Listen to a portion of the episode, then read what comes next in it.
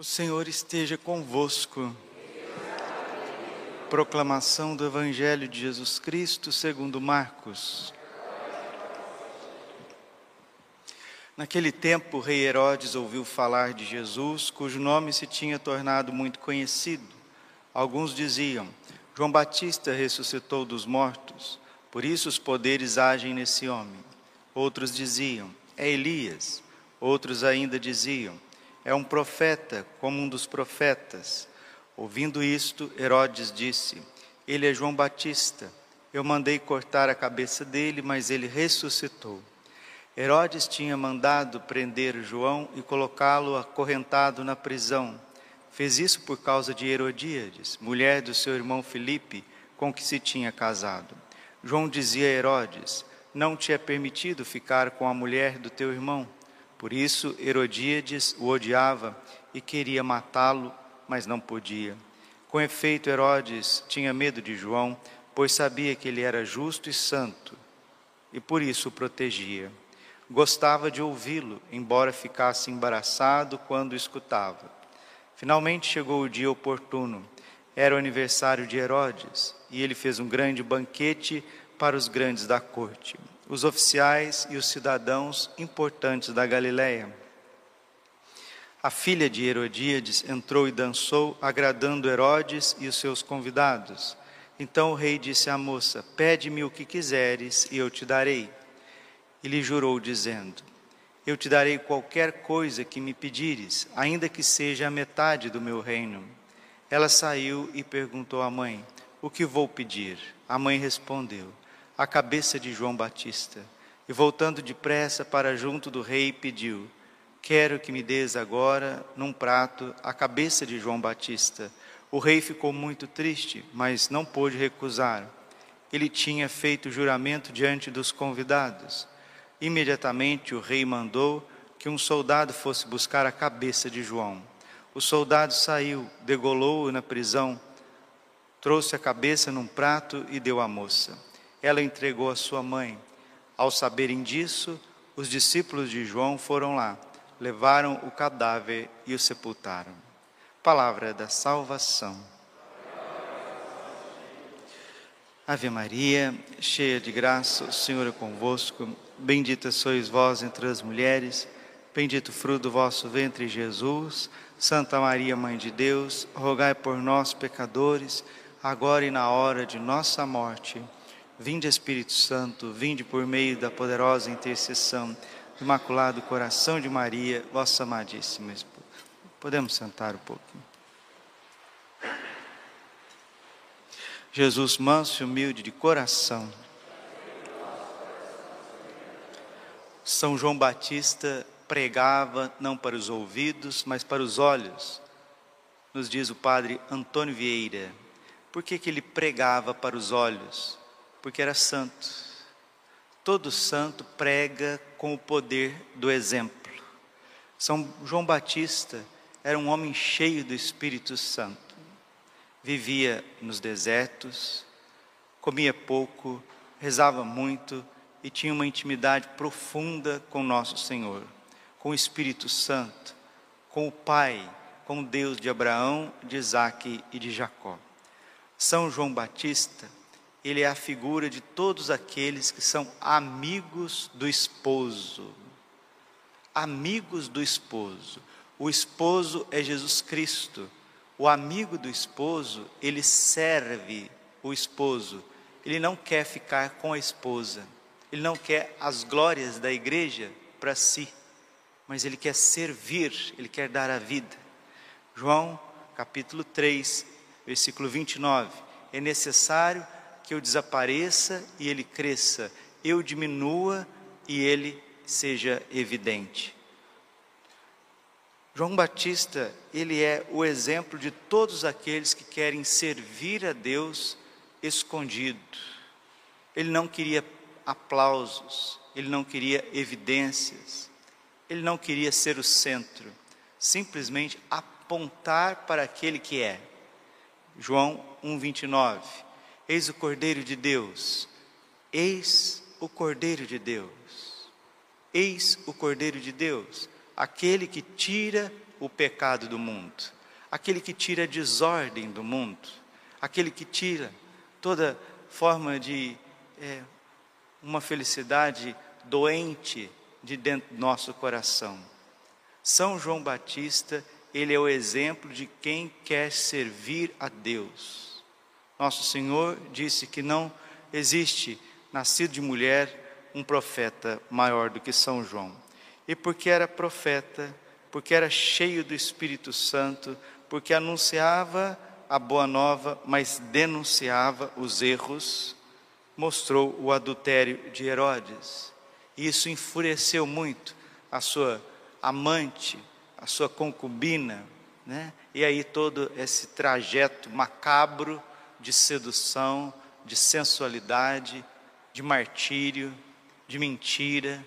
Então, o maior de todos os profetas, ele foi decapitado por causa da sedução, por causa dos pecados da carne.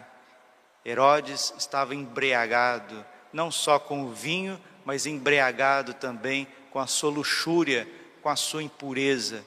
E esse casamento sacrílego fez com que fez com que o maior de todos os profetas desse a sua vida por uma questão matrimonial. Isso se faz pensar muito, né?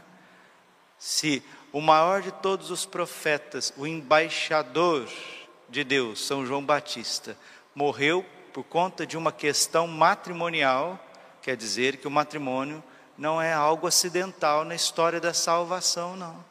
No plano de Deus, o matrimônio é muito sagrado e muito santo, e o contrário disso, né, que é o adultério, é uma grande maldição, tanto para os esposos e principalmente para os filhos.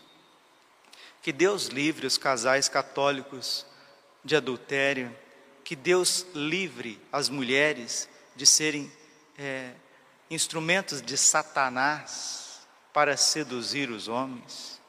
Que Deus livre os profetas de Deus de caírem em qualquer espécie de sedução. São João Batista não foi seduzido por ninguém, porque ele já tinha sido seduzido pelo amor de Deus, pela candura de Cristo. Ele já tinha sido seduzido pelo coração de Jesus. E hoje nós celebramos a primeira sexta-feira do mês. Os amigos do esposo vêm consolar o coração de Cristo mediante a confissão reparadora e a comunhão reparadora. Como é importante a confissão reparadora e a comunhão reparadora. Isso uma vez por mês. O padre, quem que inventou esse negócio de, de comunhão reparadora e, e confissão reparadora? Olha, o próprio Jesus, né? O próprio Jesus que pediu para Santa Margarida Maria Lacoque, aprovado pela Santa Igreja Católica, né? Quem vai duvidar das aparições de Nosso Senhor na França para Santa Margarida Maria Alacoque, né? Que delineou toda a espiritualidade da igreja nos últimos três séculos. Em Fátima também Nossa Senhora enfatiza novamente a comunhão mensal, a confissão mensal, para desagravar os sagrados corações. Porque não é somente Jesus e Nossa Senhora que vem na terra pedir a confissão e a comunhão mensal. O próprio bom senso pede isso. Um católico que ainda está vivo, que ainda funciona, né? Porque tem um monte de católico que, infelizmente, só tem o nome de católico, né? Só tem o nome, porque não sabe, sabe rezar nem um terço, coitadinho. E isso aí é o grande mal dos nossos tempos. Batizados que não são evangelizados. Pessoas que foram à pia batismal quando era criança, talvez foram até a primeira Eucaristia e talvez foram até o Crisma, né? mas não foram evangelizados. Porque a evangelização não pode ser uma delegação. Eu pego minha criança e delego a uma escola católica, delego a um catequista, delego a uma paróquia. Não, isso não. A experiência que a gente tem de famílias católicas, crianças que têm piedade, crianças, jovenzinhos, adolescentes que já têm sensibilidade com as coisas de Deus, é porque o pai e a mãe transmitiram, né? A fé é transmitida em primeiríssimo lugar pelo papai e pela mamãe, pela vida deles, pelo exemplo deles. São João Batista era exemplo. O pai e a mãe que forem exemplo, as crianças entrarão sim pelo caminho reto. Pais e mães que estão abertos à vida, pais e mães que não colocaram o dinheiro, não colocaram as preocupações deste mundo na frente da salvação eterna. Então nós precisamos evangelizar com exemplo, a exemplo de São João Batista. Pais e mães que dão para as crianças não bens materiais, mas dão o patrimônio da fé. São estes que, quando crescerem, se tornarão amigos do esposo, como São João Batista. E hoje, infelizmente, Jesus é muito pouco conhecido, amado e servido. Dom Manuel Gonzales, um bispo santo da Espanha, do começo do século XX, ele nos diz assim, né? Ele era um grande adorador de Jesus, abandonado nos sacrários.